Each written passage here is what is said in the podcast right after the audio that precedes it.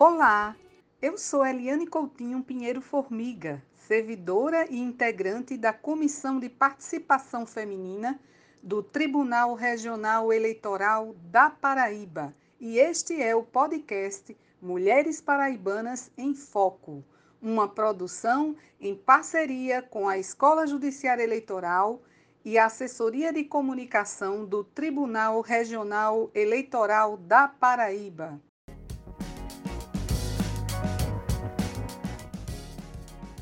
No episódio de hoje, vamos contar a história da doutora Melânia Maria Ramos de Amorim, médica especializada em ginecologia e obstetrícia, professora da graduação na Universidade Federal e no programa de pós-graduação do IMIP em Campina Grande, neste estado. Vamos conhecer um pouco mais sobre a doutora Melânia?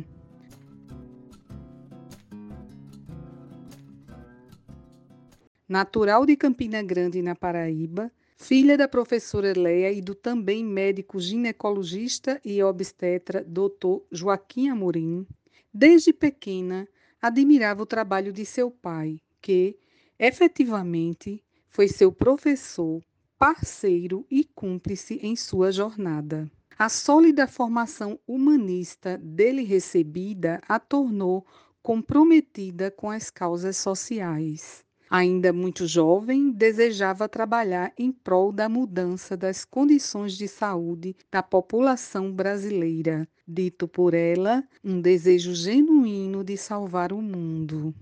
E assim, movida por estes ideais, se formou em medicina em 1989 pela Universidade Federal de Campina Grande. No período de 1990 a 1992, fez residência médica em ginecologia e obstetrícia no IMIP, onde trabalhou como preceptora.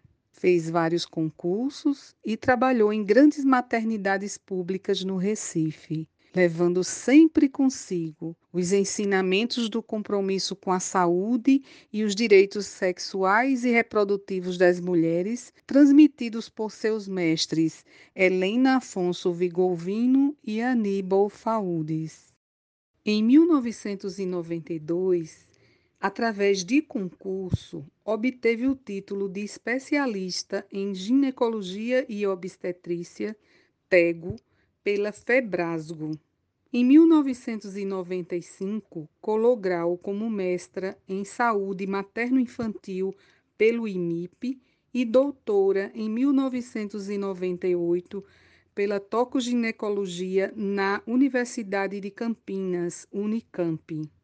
Posteriormente, fez dois pós-doutorados, um no ano de 2009 em saúde reprodutiva na Organização Mundial de Saúde, OMS, e outro em 2010 em tocoginecologia pela Universidade de Campinas, Unicamp. Se dedicou à pesquisa sobre mortalidade materna, hipertensão e gravidez, gestação de alto risco, medicina baseada em evidências, aborto, direitos sexuais e reprodutivos e, recentemente, Covid-19 e gravidez. Sobre estas pesquisas, tem mais de 320 artigos publicados em revistas médicas nacionais e internacionais. Ao término do doutorado, em maio de 1999, foi publicado por ser considerado de suma importância para a ciência na mais famosa revista da especialidade no mundo, artigo de sua autoria intitulado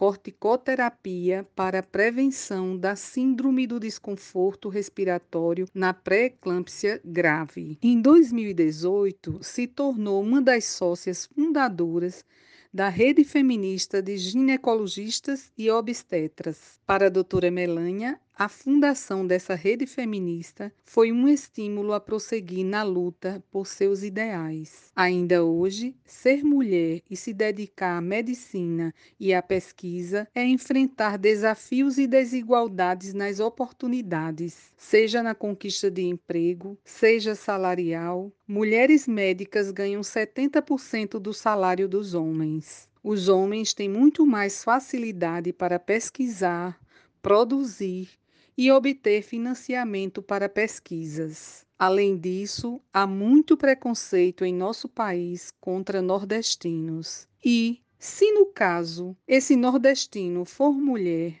como a doutora Melânia, mesmo tendo seu trabalho reconhecido internacionalmente, de forma irônica ainda atribuem apelidos. Ela é por eles chamada de Leites do Sertão, mas para ela, apesar de todos estes entraves, o que verdadeiramente importa é sua missão de poder acompanhar a mulher em todas as fases de sua vida e estar presente no momento em que concebe é um privilégio.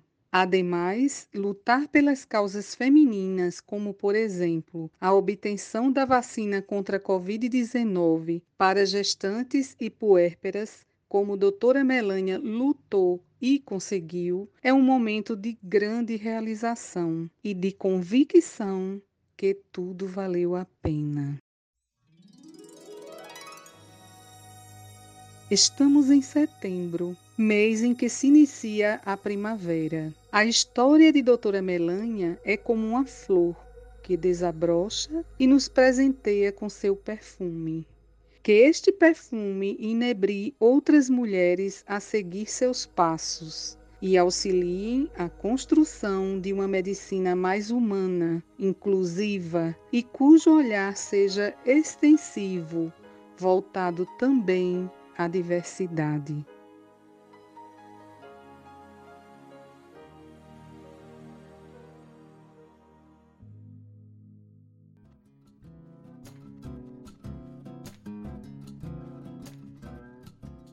Chegamos ao fim deste episódio. Foi um prazer contar para você esta bela história.